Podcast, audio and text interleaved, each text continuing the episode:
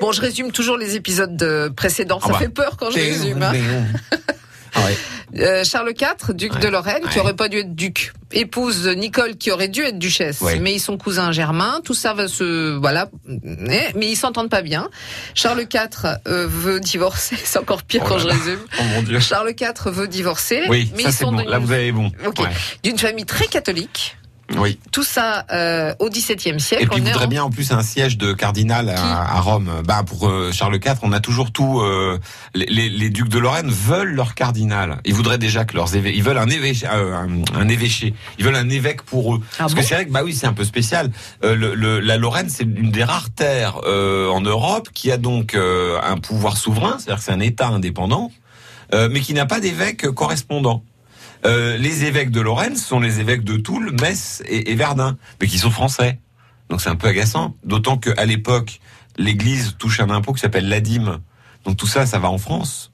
Voyez Ah, Et c'est prélevé sur les sujets lorrains. C'est un peu agaçant quand même. mais comment vous pouvez euh, décider euh, que Bah, en le duc de Lorraine Ouais, marié hein, Oui. va devenir évêque? Ah non, non, non, aucun rapport. Mais Ah. c'est pour vous dire que jusqu'à présent, les, les ducs de Lorraine ont beaucoup failloté euh, envers Rome pour essayer d'obtenir ce fameux Ah oui, évêché qu'ils essaient. Et le seul qui va l'avoir, c'est Stanislas, plutôt rigolo, qui est le dernier duc de Lorraine, mais pas du tout en ligne directe pour le coup. Et donc, euh, bah, le pape refuse. Donc le v'là marié. Alors il va tout essayer. Il va même, ça va aller loin, hein, il va euh, notamment euh, essayer de prouver que le sacrement de mariage chrétien indissoluble, euh, n'existe pas parce que Nicole est pas baptisée comme il faut.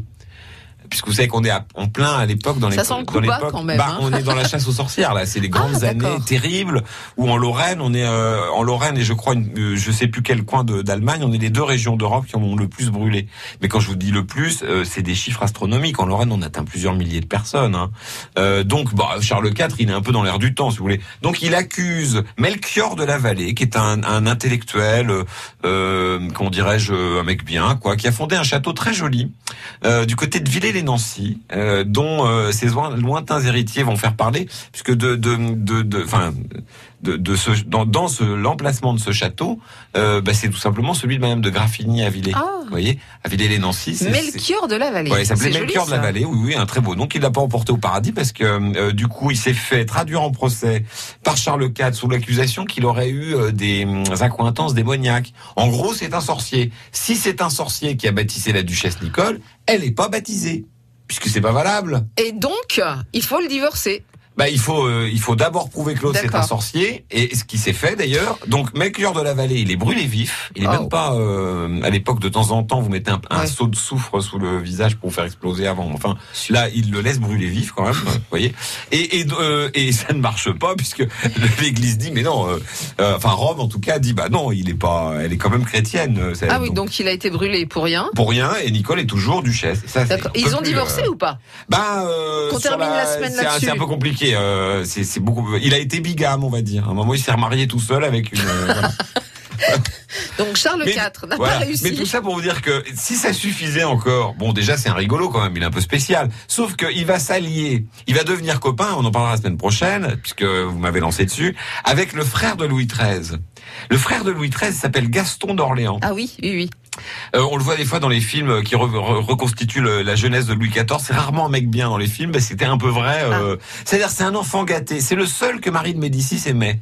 Vous, vous savez que Louis XIII c'est le fils d'Henri IV et de Marie de Médicis. Il adorait son père, il détestait sa mère.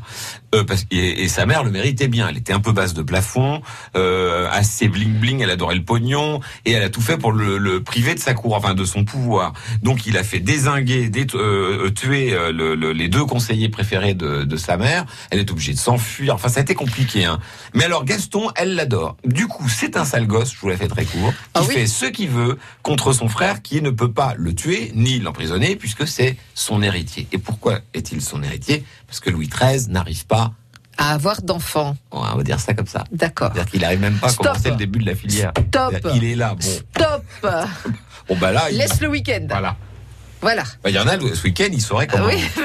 On vous retrouve lundi Voilà. Bah, lui, c'est sur pas... la fertilité de Louis XIII. oui, c'est plutôt la technique. C'est- À lundi. On en reparle Ouais. lundi. France Bleu Lorraine.